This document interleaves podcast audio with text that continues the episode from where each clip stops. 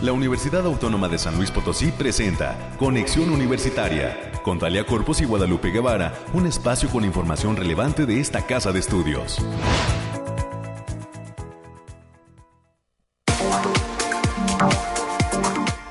Bienvenidas, bienvenidos San Luis Potosí a este espacio de conexión universitaria y a la Universidad Autónoma de San Luis Potosí, a todos aquellos jóvenes que sí lograron el pase a alguna de las carreras de esta casa de estudios. Bienvenidos, esta universidad celebra, por supuesto, que estén eh, formando ya parte de las filas. Hoy lunes 11 eh, de julio está comenzando el proceso de inscripción para todos aquellos jóvenes que salieron en las listas de admitidos de en este 2022. Que haya sido una jornada exitosa para todos ellos y pues que estén orgullosos, contentos y con muchísimas ganas de comenzar su formación profesional. Es lo que se quiere, que ese lugar que van a ocupar de ahora en adelante, pues eh, ahora sí que eh, lo, lo, vivan, lo sientan y eh, pues ahora sí que lo aprovechen al máximo porque sabemos que también hubo algunos que no resultaron afortunados.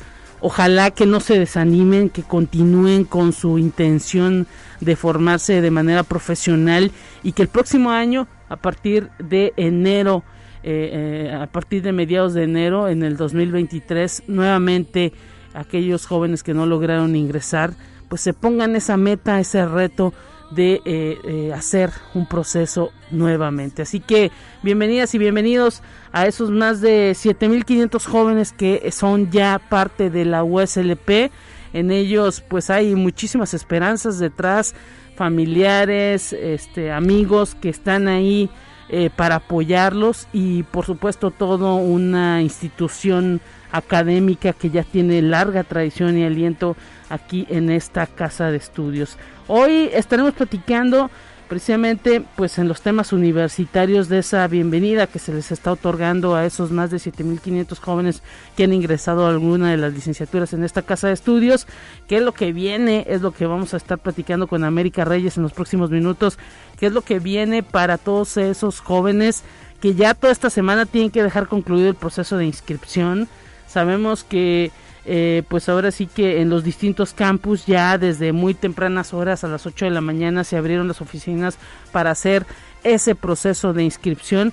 Así que enhorabuena, ojalá que tengan todos sus documentos en regla y que se acerquen. Si no lo van a hacer, pues de una vez también digan para que todo el proceso de control escolar vaya fluyendo y pues aquellos que quedaron muy cerca de esos lugares de ingreso serán los que el control escolar tendrá que llamar para decir cuándo es que se abriera algún espacio.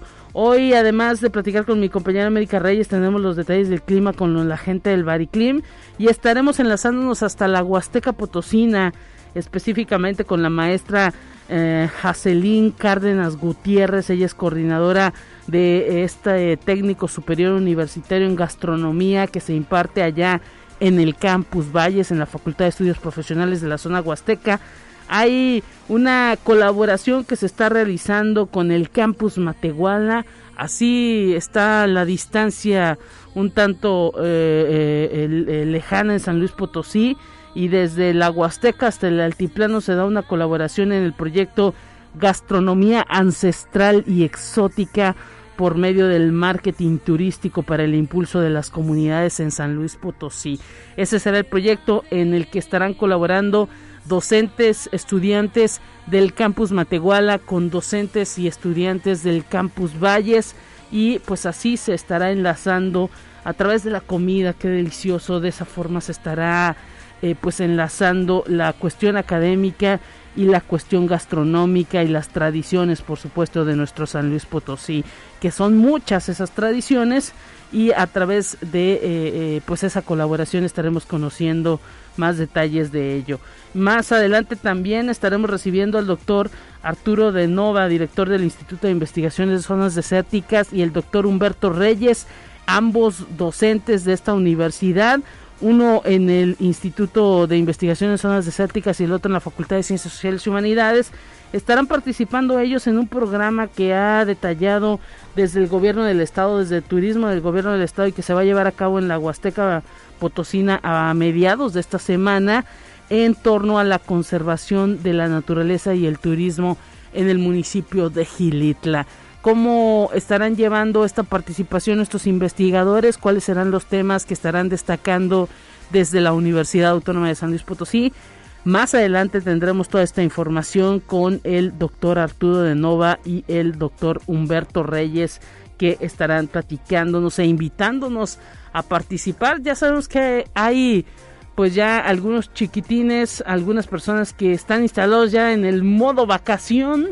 Así que pues si tienen la oportunidad de acudir a Gilitla y de conocer todos estos planes que hay en materia turística para ese municipio y, de, y, por supuesto los planes de conservación de la naturaleza, más adelante eh, les estaremos platicando parte del programa de eh, ese municipio en materia de turismo y pues conocerán todo lo que se va a llevar a cabo próximamente. Eh, tendremos los temas nacionales, los temas de ciencia, también en temas culturales. Estará con nosotros Marta Márquez del Cineclub USLP. Se ha abierto una convocatoria para participar ya de la muestra de cortometrajes en el quinto Festival de Cine de esta universidad. Ya se lanzó la convocatoria, cuáles son las características y quiénes pueden participar en este concurso de cortometrajes. Más adelante tendremos la información con nuestra compañera Marta Márquez que vendrán a cabina para platicarnos de estos temas. Comuníquese con nosotros en esta mañana de lunes 444 826 1347 444 826 1348 los números directos en la cabina aquí en San Luis Potosí. Gracias al altiplano potosino que a través del 91.9 de FM en Matehuala están pendientes. Gracias también a todo el gran equipo de la Dirección de Radio y Televisión que se encuentra allá en Matehuala para compartir con nosotros todo este contenido informativo. Y pues gracias al equipo de la Dirección de Radio y Televisión, nuestro productor Efraín y nuestra operadora Anabel, gracias también por todo ese esfuerzo que de manera cotidiana se hace para la transmisión de este espacio. Nos vamos a más en esta mañana.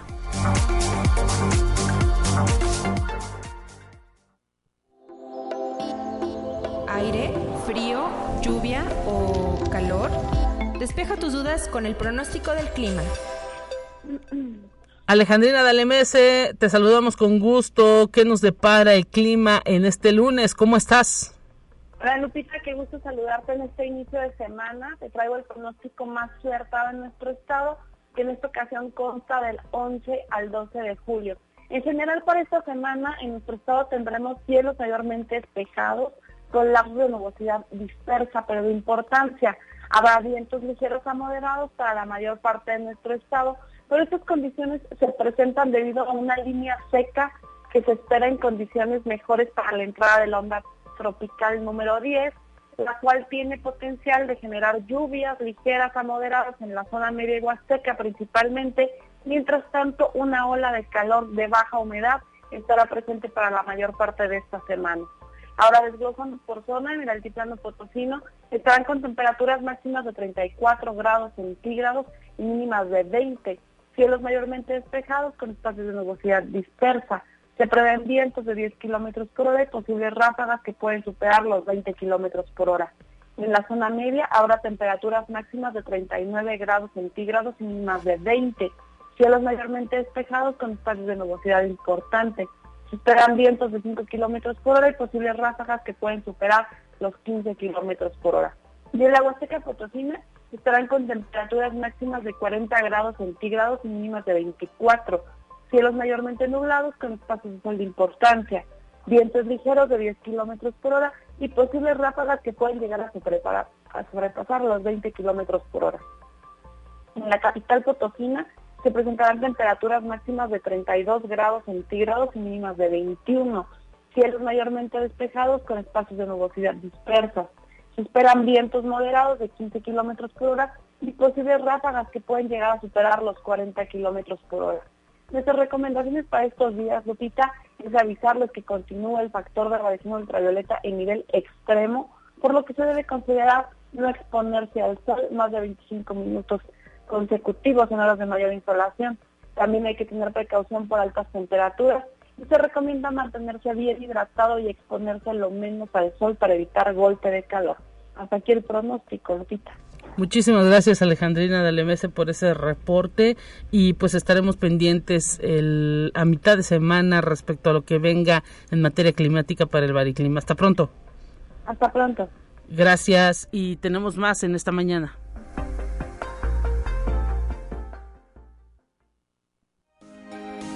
Escucha un resumen de Noticias Universitarias. Ya está con nosotros América Reyes con todo el reporte de lo que acontece en esta universidad. América, bienvenida y pues felicidades a todos aquellos jóvenes que sí lograron el ingreso a esta casa de estudios. Así es, Lupita. Muy buenos días. ¿Cómo te lo va? Ya es lunes 11 de julio, ya cuenta regresiva también para el periodo vacacional. Esperamos que inicie esta semana con toda la actitud este, coma bien, desayuna. Ay, se, se toca un cafecito para acabar de despertar. Si está desayunando, provechito y se va manejando también con toda la precaución del mundo. Y bien, como saludos a nuestros compañeros, a nuestro, allá en el campus Matehuala también. Claro, claro. También, que también andan ahorita también con todas las prescripciones. Y pues bienvenidas y bienvenidos esta generación centenario, que así se está denominando que, está conformada por más de 7.530 estudiantes que lograron su ingreso a esta casa de estudios, por lo que esta semana, del 11 al 15 de julio, en todas las facultades universitarias se está iniciando ya el proceso de inscripción para que puedan ser oficialmente estudiantes de esta institución. Felicidades y en caso de no realizar el proceso de inscripción, se les recuerda que se va a dar el lugar a quienes continúen en la lista de quienes no hayan podido ser admitidos en una primera entrega. Entonces, si va, si usted ya pasó el examen, atienda esta recomendación, porque aparte hay que decirlo, tienen toda esta semana en cualquiera de las facultades, ya no es como que un día específicamente en alguna facultad, sino que toda la semana van a estar recibiendo la, documentación original, así como el pago que, que una vez que ya, ya aparecieron ya en su eh, como alumnos aceptados, eh, inmediatamente se puede descargar la ficha de pago para que también lo puedan hacer vía, eh, vía en línea o también en, el banco de su preferencia. Así que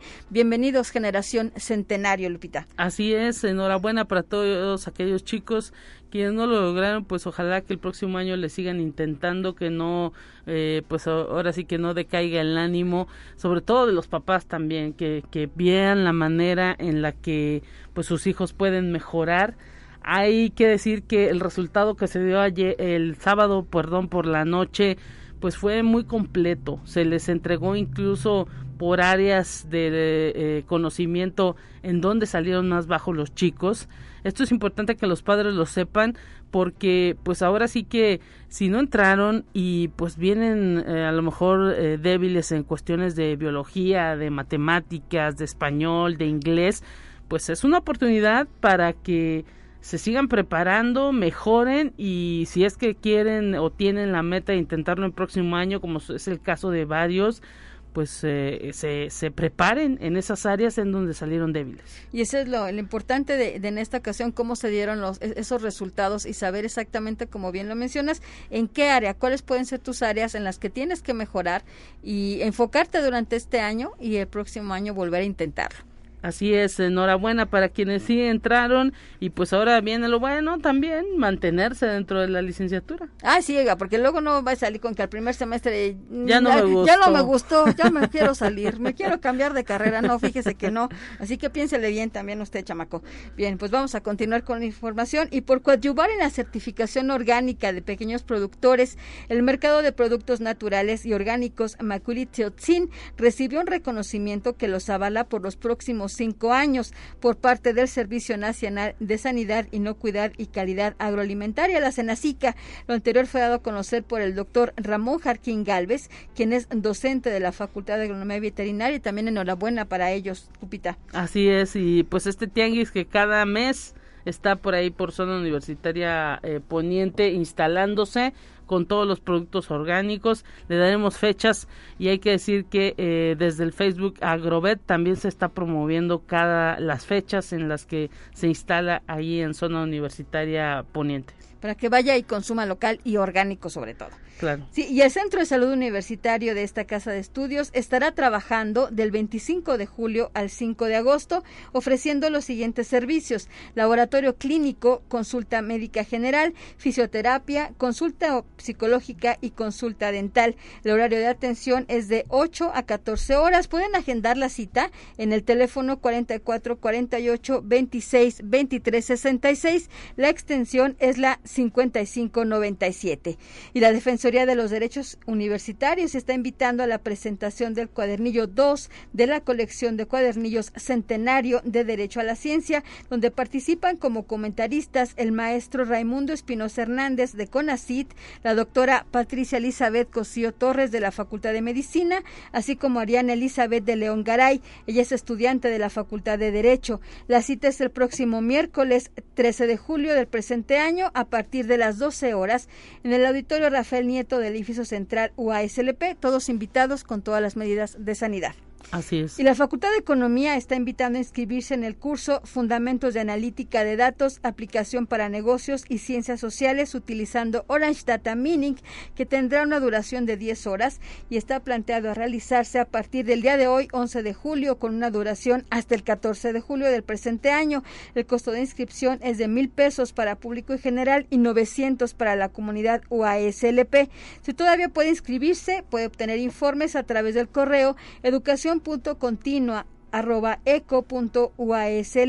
mx Y si es egresado de la licenciatura en nutrición, lo se le está invitando a responder una encuesta que se está difundiendo a través del Facebook Facultad de Enfermería y Nutrición, la cual tiene el propósito de recabar tu opinión acerca de tu vida profesional, misma que dará pauta para conocer las fortalezas y necesidades de licenciado en nutrición en la Universidad Autónoma de San Luis Potosí. Pueden visitar las redes de la entidad para contestar este pequeño ejercicio.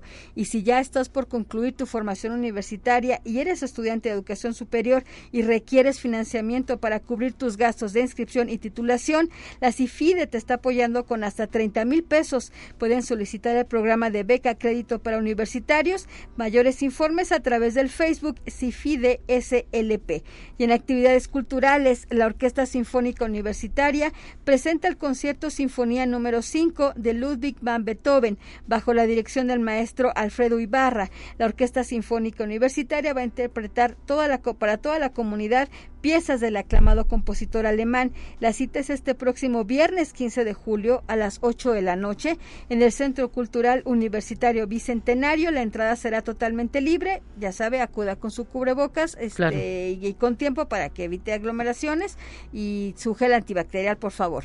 Así es. Y pues ahora sí que estos chicos de la Orquesta Sinfónica Universitaria por supuesto dirigidos por el maestro Alfredo Ibarra, pues están cerrando con broche de oro eh, en lo clásico, digámoslo así. Ya hicieron un concierto aquí en el, en el patio del edificio central y ahora viene pues en la casa, ¿no? De, de, de la orquesta como es el Centro Cultural Universitario Bicentenario. Será de entrada libre y esperemos que la gente pues respete estas medidas sanitarias y simplemente pues con esto estarían cerrando digamos como que todo lo que es el semestre, ¿no? Todo lo aprendido en este semestre. Así, Lupita, así que ya sabe que es viernes, puede disfrutar de esto y gratis. Totalmente libre, por favor. Y la Facultad de Agronomía Veterinaria de esta Casa de Estudios está organizando la Feria Internacional Agropecuaria Agrovet UASLP los días 13 y 14 de octubre del presente año. Este evento va a comprender exposiciones, talleres, ponencias magistrales, eventos culturales y deportivos. Para mayores informes pueden marcar al teléfono 4448 26 13 14 o ven en el correo dirección arroba agr.uaslp.mx. Hasta aquí, Lupita. Gracias, América, por el reporte. Mañana que te vuelvan a escuchar aquí en estos micrófonos de conexión y tenemos más en esta mañana.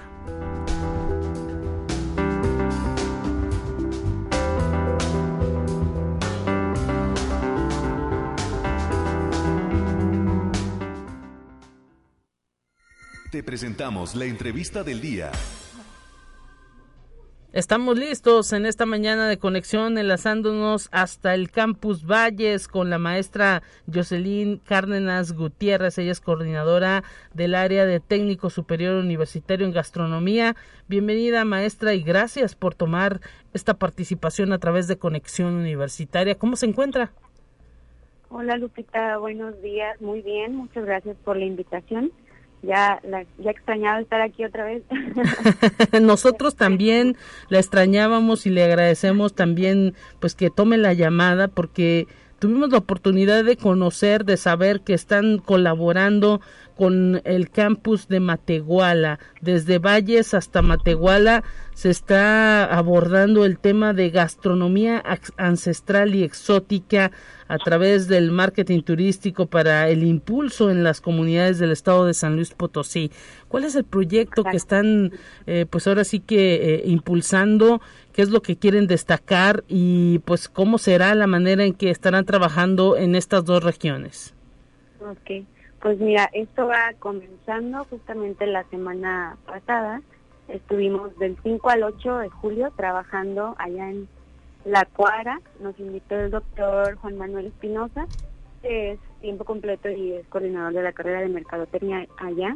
Sí. Y pues él es el que está liderando este proyecto, ¿no? Gastronomía ancestral y exótica para impulsar las comunidades. Y pues bueno, queremos eh, rescatar todas esas comidas. Estos días del 5 al 8 estuvimos probando diferentes platillos que bueno, yo como chef ya tenía este conocimiento de su existencia, había probado algunos, pero otros pues no me había eh, atrevido a probarlos, pero ahora pues lo estuvimos haciendo. Interesante. Estuvimos trabajando con escamoles, este gusanos de maguey, eh, blancos, de los rojos, algunos otras, eh, otros insectos que se dan allá este, en la región altiplano y también el caldo de rata, lo estuvimos este, probando. Miren nada más, o sea que también hasta comida un tanto exótica. Exactamente, pues sí, eh, nos llevó el doctor a diferentes lugares con algunas personas que se dedican a elaborar esos alimentos y que viven de pues de la preparación y de que el cliente consuma este tipo de, de comida. Entonces, pues obviamente no es algo que sea tan conocido, incluso dentro de la mismo, del mismo estado. Eh, yo no había consumido algunos de esos productos y pues eso es lo que eh, eh, o a lo que va el proyecto, a rescatar todas estas todos estos productos que están aquí en la región altiplano. Interesante esto y bueno, ahora sí que desde esta área de eh, técnico superior universitario se le puede aportar, ¿no? A todo lo que pues eh, están proyectando en materia de mercadotecnia. Eh, sí, claro. Por ejemplo, eh, nosotros desde las semanas de la gastronomía que hemos estado haciendo, que ya había estado aquí con ustedes platicando de eso, eh, con el arqueólogo Guillermo Aguja, que también está invitado dentro de este proyecto, eh, ya estuvimos trabajando este tipo de recorridos aquí en la región Huasteca. Próximamente vamos a invitar al doctor Juan Manuel para que venga y pruebe también las cosas exóticas que hay acá en la región. Eh, entonces se va a tratar de eso, de que con, nuestra experiencia, poca experiencia que tenemos aquí en esta región, pues logremos también allá hacer el mismo recorrido, esa ruta, eh, este turismo gastronómico, y que bueno, el doctor con su experiencia en la mercadotecnia pues logre desarrollar esa parte. Exactamente, y bueno, imagino que pues ahora sí que es eh, un punto eh, a destacar el hecho de que ambas regiones tienen muchísima tradición en platillos típicos y hay eh, muchas localidades eh, eh, que o municipios que pues hasta tienen su platillo original, ¿no? Exacto. Eh, son tienen mucha similitud en cuanto a que hay muchas cosas, pero en realidad son totalmente diferentes los los estilos de comida, los estilos de cocina que hay en la región altiplano y a los que tenemos aquí en la región huasteca. Para mí fue este, muy gratificante estar conociendo todo lo que hay allá y a veces desde acá que todo el mundo es como, ah, en la Huasteca está esto y aquello, ir a la región altiplano y ver que también tiene mucha riqueza gastronómica. Y qué bueno que nos invitaron, estoy muy agradecida de que nos hayan tomado en cuenta, de que de poder tener como esa vinculación entre eh, las mismas eh, facultades o con la coordinación dentro del agua CLP este, y que podamos desarrollar este turismo gastronómico de la región altiplano para después pasarnos a los de las demás regiones. Serán ustedes también pues parte de la carta de presentación porque déjeme decirle que aquí en la capital pues luego llegan los turistas y dicen cuál es el plato típico y pues uno piensa en las enchiladas potosinas pero eh, pues luego le, le tiene uno que decir a todos esos visitantes que eh, pues en la, en la zona media hay un tipo de alimentación, en la zona huasteca hay otro y pues en el altiplano también, que luego es poco lo que conocemos, prácticamente nos vamos a los, a los dulces de, de cabra de, de la región y, y no, los platillos son pues ahora sí que riquísimos, como usted dice, abundantes. Sí, claro, sobre todo que eh, subíamos a nuestras redes sociales las fotos de los escamoles, de todos estas, este, estos insectos que estuvimos probando y nos preguntaban dónde están, en Ciudad de México, dónde. Pues no, aquí en Matehuala, en Venado, en Charcas. Claro. y pues este es un gusto conocer toda esta variedad gastronómica que es muy importante rescatar y que sobre todo nosotros como en el área de la gastronomía es es algo muy significativo. Hay que aprender a, realizarlos, ¿no? Y, y ofrecerlos como parte de la región. Sí, sí, sobre todo a realizarlos, a, que la gente conozca que de eso también se pueden alimentar y que son muy sabrosos, algunos. Tuvo la oportunidad entonces ya de también hacer degustación, maestra. Sí, sí, los probamos todos y pues ya, este, me quedé encantada, no todos fueron mis favoritos, mis, eh, lo que más me gustaron fueron los escamoles. Eh, los gusanos de maguey, los rojitos, también son muy ricos. Este, y la cigarra que tiene el nombre de Tantarria. Sí. Esa sí no me gustó mucho.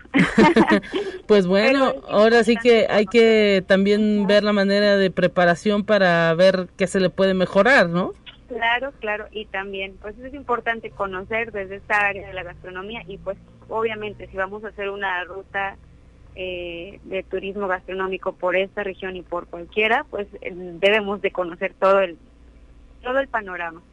Pues atención con esta colaboración tan interesante que se está dando entre el campus Matehuala y el campus Valles a través, por supuesto, de este proyecto de gastronomía que pretende pues dar un impulso a las regiones de eh, San Luis Potosí será importante que se concrete. ¿Hay algún tiempo ya eh, estimado de duración del proyecto? Pues algo así, el doctor nos está retando. Él primero nos, eh, en, esta semana nos invitó a conocer lo que quiere hacer, a conocer la gastronomía que él quiere rescatar y nos dejó mm, de seis meses a un año máximo para terminar todo el proyecto. Perfecto, pues eh, estaremos conociendo más noticias adelante, por supuesto con otros actores de lo que implicará este proyecto de gastronomía ancestral y exótica por medio del marketing turístico para el impulso de las comunidades en el estado de San Luis Potosí, un nombre muy largo, pero que implica pues un trabajo arduo en materia exactamente en materia de, desarrollo. Pues enhorabuena por este primer contacto que se tuvo entre el campus Matehuala y el campus Valles. Estaremos pendientes de cómo avanza este proyecto que él encabeza el eh, doctor Juan Manuel. Y Lupita muchas gracias y pues estarás recibiendo noticias de nosotros. Claro que sí. Próximamente Muchísimas gracias, eh, eh, maestra uh, Jacelín Cárdenas Gutiérrez, coordinadora eh, del técnico superior universitario allá en el campus Valles, esta, esta área de, de formación en gastronomía que se imparte en esa región del lago Azteca. Un abrazo hasta allá, esperemos que no haga mucho calor. Así, aquí estoy aguantando el calorcito, pero todo bien. Excelente. Muchas gracias, Lupita. Un abrazo también para allá. Gracias. Hasta pronto. Y con esto, hasta luego. Nos vamos a la pausa corriendo en este espacio de conexión. Ya lo marca la producción. Y enseguida volvemos con más.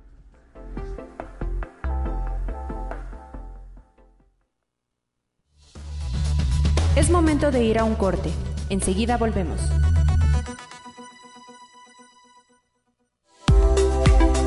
Continuamos en conexión. Volvemos con más temas.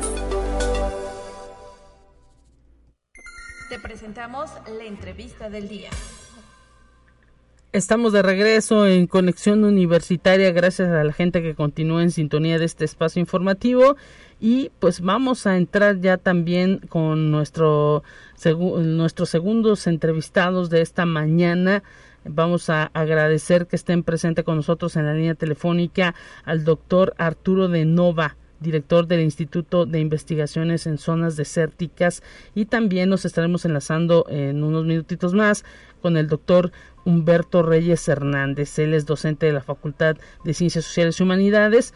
Estarán platicando con nosotros sobre el programa de conservación de la naturaleza y turismo sostenible que se va a llevar a cabo en Gilitla ellos serán pues unos de los ponentes que estarán presentes en este en este programa de conservación de la naturaleza y turismo y en primera instancia saludamos con muchísimo gusto al doctor Arturo de Nova, director del Instituto de Investigaciones en Zonas Desérticas. Bienvenido, doctor, y gracias por estar conectado en Conexión Universitaria. ¿Cómo se encuentra? Hola, muy buenos días, Lupita. Pues muy bien, aquí estamos desde el instituto. Muchas gracias. Gracias a usted. También ya tenemos en la línea telefónica y agradecemos que esté presente con nosotros el doctor Humberto Reyes, eh, también participante de este programa que se llevará a cabo allá en Gilitla. Bienvenido, doctor, y gracias por estar presente. Lupita? Muy buenos días a ti y a todo el auditorio. Como siempre, un gusto estar aquí con ustedes. Pues platíquenos, doctor Humberto, cuál es la dinámica de este programa que se llevará a cabo en Gilitla. Eh, pues ahora sí que habrá muchos participantes, entre ellos la universidad que está interesada, entiendo, pues en la conservación de esta región tan importante para eh, la, el Estado y para el país. Sí, pues sin duda, pues como ya lo hemos comentado en algunas ocasiones, este, la Huasteca pues reviste una este, importancia no solamente por los recursos que alberga, sino también por todo el abandono que de cierta forma en temas de conservación pues se ha tenido en los últimos años. Y ya lo habíamos platicado en algún momento, Gilitla, a pesar de toda esta enorme riqueza en términos de biodiversidad y servicios ecosistémicos, pues parece estar fuera de las agendas gubernamentales y justo ahora, dentro de los trabajos que se han realizado en esta zona, el doctor Arturo coincidirá conmigo, este, pues hay una enorme riqueza que tiene que ser protegida, pero sobre todo como universidad tenemos que llevar y transmitir este conocimiento a las autoridades locales, a los tomadores de decisiones y a la población en general. Y esta es la razón por la cual el, precisamente la, el, el, logo y la imagen del cartel tiene que ver con como esto como un esfuerzo conjunto entre la academia, en este caso la universidad, este, las comunidades, la sociedad y el municipio. Me parece que solo juntos vamos a lograr este, concretar algo para que finalmente se pueda poner atención a Gilitla y logremos iniciar pues este cambio de, paradigma que hasta ahora no parece ser este, lo que, pues un modelo como el que ahora se lleva en términos de turismo y de conservación, lo más adecuado para, para el municipio. Y doctor Arturo de Nova, ¿de qué estará platicando usted próximamente allá en la Huasteca? ¿Lo hará en línea o va a acudir al lugar? Platíquenos. Sí, sí, este Lupita, mira, pues vamos a vamos a estar por allá de manera presencial. Este foro, como lo comenta eh, el doctor Humberto, pues es una excelente oportunidad para resaltar eh, este tema tan importante que es la conservación de la naturaleza. Eh, mi participación eh, concreta pues es platicar acerca de los avances que tenemos sobre la flora y la vegetación de esta, de esta región, la cual pues la hemos estado estudiando ya desde, desde hace varios años. El instituto comenzó con distintos profesores a investigarlo desde su fundación, toda la región de la Huasteca, y es bueno un, un tema que, que se ha continuado en, la, en los tiempos actuales eh, desde que desde que estamos aquí en el como como yo como coordinador inicialmente del herbario Isidro Palacios y actualmente como director del instituto, pues una de las eh, partes de, importancia para nuestro estudio son las especies de flora y la vegetación, que en la región pues tenemos cerca de 383 eh, especies, distintas especies vegetales. Interesante esto que nos detalla respecto a las especies vegetales. Luego poco conocemos al respecto y pues eh, eh, ahora sí que lo hemos dicho en estos micrófonos es una región Gilitla y la zona huasteca importantísima para el estado de San Luis Potosí. Usted estará en esa en esa charla, doctor de Nova. Eh, la entrada será libre. ¿Dónde las van a llevar a cabo? Ya le han comentado la sede. Sí, sí, sí, este, fíjense que, bueno, la, la invitación está para eh, del 13 al 14 de julio, de 9 a 15 horas, en el Instituto Gilitlense de Bellas Artes. Y la entrada, pues, va a ser para todas aquellas personas que deseen ser parte de esta actividad, es en el público en general. Y bueno, doctor Humberto Reyes, uno conoce Gilitla, al menos se ha proyectado en el ambiente internacional por este castillo tan espectacular que se construye eh, por parte del inglés Sir Edward James. Y pues ha venido gente de Hollywood y de otras partes del mundo a tomar fotografías de la ah, pues arquitectura y de la naturaleza con que fue creado. Sin embargo, pues la riqueza va más allá. Sí, sin duda creo que tiene este mucho mayor potencial en términos naturales, en términos de la biodiversidad que alberga, y creo que esta parte también debe de ser aprovechada. Este, si bien es cierto, Gilitla tiene un enorme potencial y lo más representativo del aspecto este, turístico tiene que ver con el castillo y las pozas y otros eh, elementos importantes que se encuentran a su alrededor, pues finalmente hay todavía muchísimos aspectos que no han sido este, propiamente aprovechados y que desafortunadamente ahora pues está dando paso en esta etapa del post-COVID, que todavía no salimos de eso, pero bueno, ya se habla del post-COVID, este, a una situación de un turismo masivo en donde está poniéndose en un primer momento este, el beneficio a corto plazo, olvidándonos que estos impactos pues generan residuos, generan un mayor consumo de energía y sobre todo en muchos de estos sitios la capacidad de carga no es suficiente para albergar a la enorme cantidad de visitantes que están este, propiamente llegando. De hecho, por eso uno de los del eslogan de esta de este primer encuentro es eh, tratar de, mantener o por lo menos y hacer un cambio en el paradigma para que sea un turismo sostenible, ambientalmente responsable, resiliente, pero sobre todo incluyente. Yo creo que muchas de las comunidades aún no logran ser parte de este desarrollo económico y están todavía de relegarse. Entonces creo que hay mucho que ofrecer más allá de lo que, como bien señalas, este, lo más conocido, pues es el castillo, pero hay otros eventos y elementos que pueden ser aprovechados. Y justo lo que este evento busca es tratar de conectar diferentes actores para que logremos un poco desfogar y evitar la presión que se está ejerciendo específicamente sobre ciertos espacios muy muy definidos. Así es, incluso pues el asunto de albergar a tanta gente que llega en coche es también un tema eh, eh, ahora sí que a, destacar. Luego pues queremos como gente que consume o que es parte del turismo pues llegar eh, al lugar eh, y, estacionar tu coche sin ningún problema y toda la infraestructura, la geografía, la orografía del lugar, pues no lo permite, ¿no? Y, y luego nos sentimos un tanto defraudados por, pues a lo mejor por, por eh, lo que implicó eh, el, el, esfuerzo de, de hacer el turismo y del viaje y pues esto no se quiere, más bien que, ahora sí que se, pretende que sea un ganar-ganar, conservando la naturaleza y también pues que el propio, eh, eh, las propias personas, los propios turistas pues entiendan, ¿no? Que, que se va a un lugar que es único, ¿no?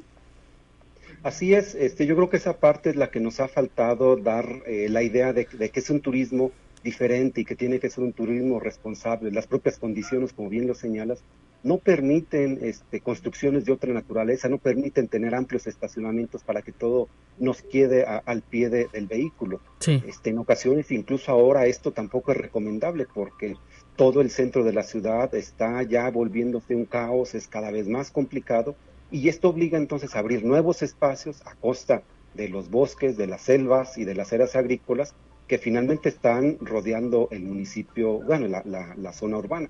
Entonces todo esto conlleva una serie de situaciones que complica más esta actividad del turismo y por eso es necesario por lo menos hacer un alto en el camino y reflexionar si ese es el modelo que se quiere. Definitivamente como academia consideramos que no es lo más adecuado y por eso queremos llamar la atención y buscar a los aliados que finalmente son ellos quienes tendrán que tomar las decisiones con toda la información que se ha generado desde la academia. Pues doctor eh, Humberto, eh, también quisiera una reflexión final del doctor Arturo de Nova, director del Instituto de Investigaciones de Zonas Desérticas. Pues lo que menos tiene Gilitra es ser un desierto, doctor. Sí, exactamente. Bueno, en, realidad, eh, como parte de la misma naturaleza que posee, y, y, bueno, como uno de los de las líneas de nuestro instituto es precisamente hacer esta investigación acerca de los recursos naturales de, de, todas las regiones, de todo el estado de San Luis Potosí, incluso pues a nivel nacional. Y en este sentido, pues la región de, de Gilitla representa uno de los eslabones más importantes para la conservación de, especies que, que están en, en, estas vegetaciones tropicales. Es la, la región más húmeda de nuestro estado. Eh, y tenemos ahí este, vegetaciones como el bosque de niebla, que es considerado el, el más vulnerable de nuestro país. Entonces también ahí mismo resalta, ¿no? Además de, eh, pues, que esta es una oportunidad para eh, precisamente definir cuáles son las prioridades y, sentar eh, bases para poder encaminar todas las estrategias en conjunto con, con, la academia, las comunidades, la sociedad y el municipio para poder pues continuar con, con la conservación de esta interesante región. Pues ahí está la invitación, doctor Arturo de Nova, para que pues la gente ahora sí que esté pendiente de todas estas eh, conversaciones que se están generando en eh, eh, Gilitla, San Luis Potosí, y pues que tomemos conciencia, ¿no? De ese, ahora sí que turismo que estamos realizando y de la manera en que pues estamos tratando de convivir con la naturaleza. Queremos convivir con la naturaleza, pero eh, pues tenemos que también adecuarnos a, sus condiciones y respetarla, ¿no? Sí, así es.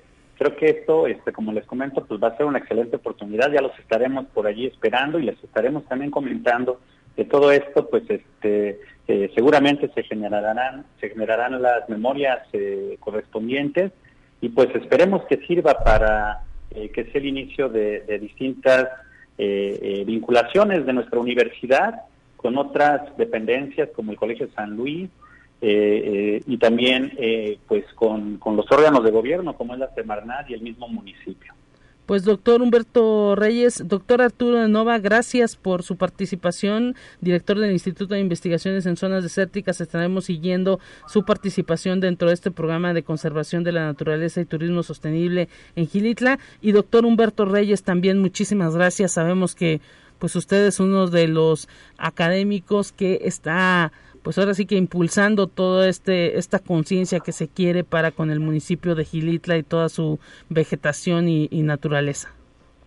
No, pues como siempre a ustedes muchísimas gracias por la invitación, por apoyarnos a definir estas actividades y ya les estaremos comentando la intención este, al final de este evento es que logremos este, sacar una declaración conjunta entre todos los actores para que busquemos la protección de lo que es el área protegida que tiene cerca de 100 años y que hasta ahora está por ahí olvidado. Entonces ya les estaremos platicando, esperemos que los, a todos los actores logremos conjuntar este esfuerzo que tanta falta hace. Muchísimas gracias, doctores, por haber estado presentes en este espacio de conexión universitaria y pues estaremos siguiendo toda su participación allá en Gilitra. Un abrazo para ambos. Igualmente, muchísimas gracias. Un saludo a mi colega, el doctor Arturo de Nova. Gracias. Gracias, hasta, hasta luego y nos vamos a un resumen informativo eh, en materia de lo que pasa en otras instituciones de educación superior y enseguida volvemos.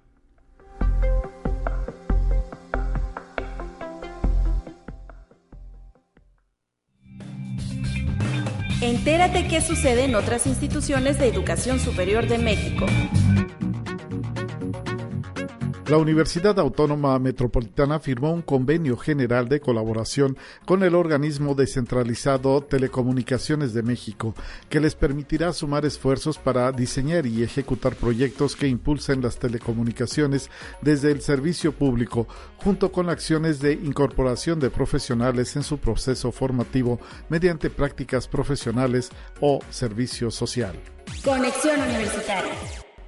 Científicos de la Universidad Nacional Autónoma de México descubrieron un nuevo método basado en el uso de dos especies de larvas de coleópteros de la familia Tenebrionidae para identificar fácilmente los plásticos biodegradables y compostables en un tiempo menor al de los métodos convencionales. Conexión Universitaria en sesión solemne de los consejos divisionales y de campus que reunió a personal académico de apoyo y servicios al personal administrativo, así como a familiares y personas cercanas, la Universidad de Guanajuato hizo un reconocimiento por años de servicio a quienes en el 2021 cumplieron de 5 a 35 años laborando en esta institución. De esta manera se reconoció la labor de 101 personas que son trabajadoras, trabajadores, quienes recibieron la estatuilla UG con la que la institución agradece su aportación al proyecto educativo. Conexión Universitaria. La disponibilidad de nuevos y avanzados fármacos brindan un panorama favorecedor para todos los pacientes con algún problema de salud mental, desde trastornos de ansiedad y depresión hasta trastornos más complejos como esquizofrenias, así lo detalla el doctor Sergio Javier Villaseñor Vallardo, presidente ejecutivo del séptimo Congreso del Grupo Latinoamericano de Estudios Transculturales, organizado por la Universidad de Guadalajara bajo el eje temático de la psiquiatría clásica a la vanguardia en la aldea global.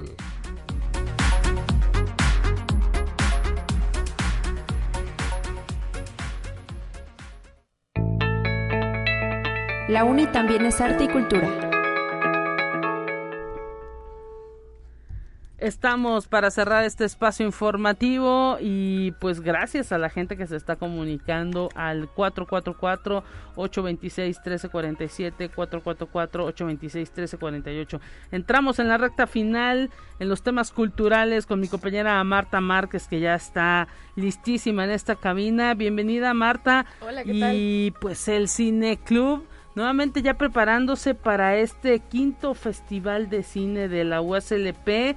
Están lanzando convocatoria para todo lo que tiene que ver con la muestra de cortometrajes. Así que, pues, a todos los realizadores, ¿no? Los locales. Los locales. Atención. Sí, este, eh, pues ya estamos muy emocionados. Ya estamos. Eh, eh, recargando pilas, estamos cerrando programación, ya les vendremos a platicar de lo que viene en este quinto festival de cine. Pero bueno, una parte importante es la muestra de cortometrajes. Este año ya se va a hacer la segunda. Y pues hacemos la invitación a todos los realizadores locales, que sabemos hay un montón de talento aquí en San Luis Potosí. Eh, pueden ser universitarios o no, Lupita. Eh, pueden ser de aquí de la UASLP o pueden ser de cualquier otra institución. Y que inscriban su cortometraje eh, para que participen. El festival como tal se va a llevar del 10 al 14 de octubre. Es importante recordarles que esta, esta muestra de cortometrajes no es de competencia. Nosotros no, no manejamos competencia, en realidad solo es... Eh, un foro. Un foro, brindarles un, un espacio para que puedan proyectar sus trabajos. Obviamente hay una entrega de reconocimientos, hay difusión de los trabajos, etcétera, pero como tal no manejamos competencia, porque el festival pues no es como uno de sus objetivos, ¿no? Ser un, festival de competencia. Entonces, em, pues ya, ya están las bases para que se inscriban y por ahí hay dos, tres detallitos que, que deben de tener los cortometrajes, por ejemplo, pues sí, ¿no? Que, deben de ser eh, de realizadores locales. Sí. Eh, puede ser eh, trabajo individual o puede ser casa productora o por equipo. Tienen que ser cortometrajes que se hayan realizado entre el 2019 y el 2022. Ok. Eh, no importa, Lupita, que ya se hayan presentado en algún otro festival en o la que escuela. en la escuela, sí, no, no hay problema. En realidad, sí hay una curaduría, obviamente hay un jurado que califica y son pocos los seleccionados. Van a ser aproximadamente como 10 más o menos los seleccionados. También depende del tiempo, ¿no? De duración de cada sí, corto. de hecho no debe de durar, o sea, lo máximo que debe de durar son 13 minutos, pero con eh, créditos incluidos. Ah, si va 13 minutos, lamentamos decirles que, aunque esté muy padre, si se pasa de los 13 minutos, pues, pues no. No, ajá, no es corto. Eh, sí es corto, pero no dentro de esta eh, muestra, entonces pues se va a tener que, que, quitar, ¿no? Eh, puede ser ficción, puede ser documental, puede ser experimental, puede ser animación, puede ser cualquier técnica. El punto es que su producción haya sido entre el 2019 y el 2022. Y pueden inscribir hasta dos bueno, o sea, pueden hasta dos o tres cortometrajes de forma individual o por casa productora. Entonces, esto como que les da más, más margen para que luego su trabajo pueda ser exhibido. La buena noticia es que cada uno de los cortometrajes que resulten seleccionados es, eh, se presentan como una muestra pues pues oficial no del, del, festival seleccionados oficiales. Y también lo, lo, importante lo interesante Lupita es que son eh, cortometrajes que se van a proyectar durante el festival previo a cada una de las funciones. Y bueno por ahí va a haber algunas otras sorpresas para los seleccionados. Pero eh, tratamos incluso de el, año pasado por ejemplo los seleccionados que, que resultaron en la primera muestra fueron a presentar sus trabajos por ejemplo al campus eh, eh, de Matehuala y por ahí tuvieron una charlita, ¿no? Con, con, los chicos que también están interesados en hacer cine. Entonces es, es una forma en la que fomentamos pues el encuentro, ¿no? Entre la gente que le, le, interesa el séptimo arte. Digamos que la uni se pone como foro para que pues esos realizadores eh, ahora sí que proyecten mejor, proyecten con a más gente lo que las ideas, todo lo que traen. Así que pues ¿hasta cuándo va a estar abierta la convocatoria?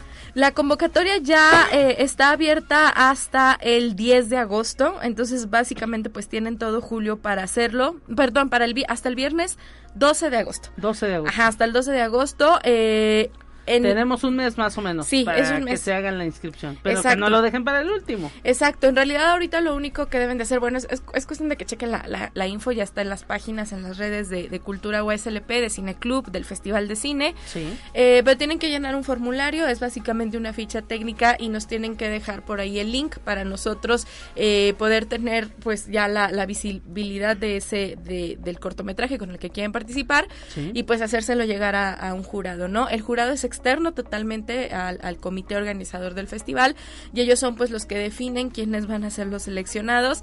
Pero la verdad es que es, un, es una muestra bien bonita y, y, la verdad es que son gratas las experiencias que se llevan los chicos eh, que resultan seleccionados porque es importante decir el, el, festival pues es como un foro como, como bien dices Lupita y luego por ahí sucedió el año pasado que de algunos cortometrajes que participaron luego ya los andaban este buscando. buscando ajá y, y, y, nos piden a nosotros el enlace, ¿no?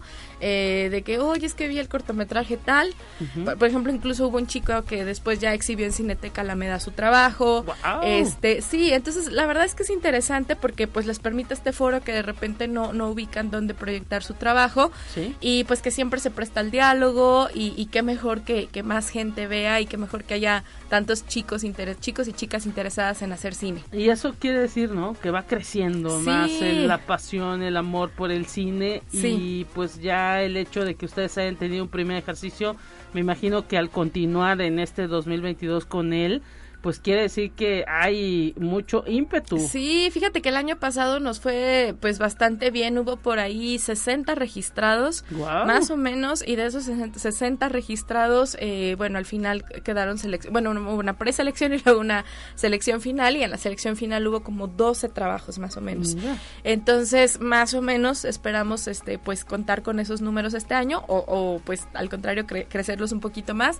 Eh, pero bueno, todos están invitados todos, todos están invitados y, y, esto sí es bien importante, no solo pueden ser de la, de la autónoma, puede ser de cualquier institución, eh, cruz, cruz, equipos, casas productoras, chicos o sea, que individualmente andan haciendo cine, sabemos que hay, hay mucho talento y bueno, pues queremos eh, brindarles este, este foro. Y más ahora que pues con la tecnología, hasta con un teléfono celular puedes hacer un minuto de video. Sí, hay cosas bien increíbles, de verdad. Sí, hay cosas bien increíbles. Y sí, la duración aquí es máximo hasta, hasta 13 minutos, entonces pues que participen. Y puede ser la técnica que quieran, pueden ser el género que quieran, el chiste es que nos cuenten una historia, que tengan algo que decir. Y, bueno, pues la inscripción es totalmente gratuita, entonces los, los invitamos a que busquen la, la información, que se inscriban, que animan a sus amigos, porque sabemos de verdad que hay muchos chicos interesados y que están haciendo cine y que traen propuestas muy interesantes. Pues atención entonces, es el primer paso que se da desde eh, la universidad con este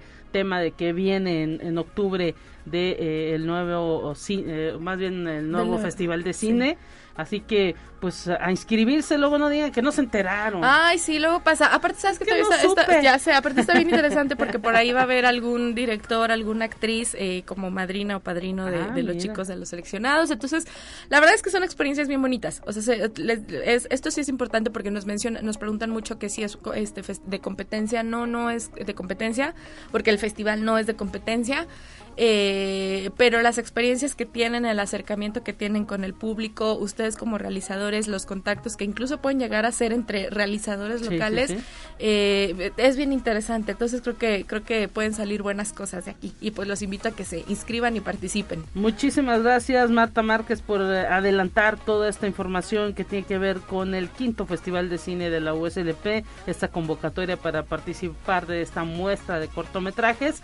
Un mes exactamente para inscribirse y pues te agradecemos. Gracias, gracias y, bueno, busquen toda la información en Cultura USLP, Festival de Cine USLP y Cine Club en eh, USLP en Facebook. Gracias y pues con esto nos despedimos amigas y amigos. Mañana mi compañera Telecorpus en estos micrófonos.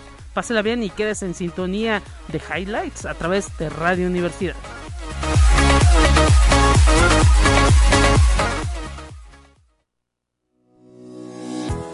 La Universidad Autónoma de San Luis Potosí presentó Conexión Universitaria con Talia Corpus y Guadalupe Guevara. Sintoniza de lunes a viernes de 9 a 10 horas en Radio Universidad 88.5 FM y 1190 AM en San Luis Potosí. En el 91.9 FM con cobertura en el Altiplano Potosino.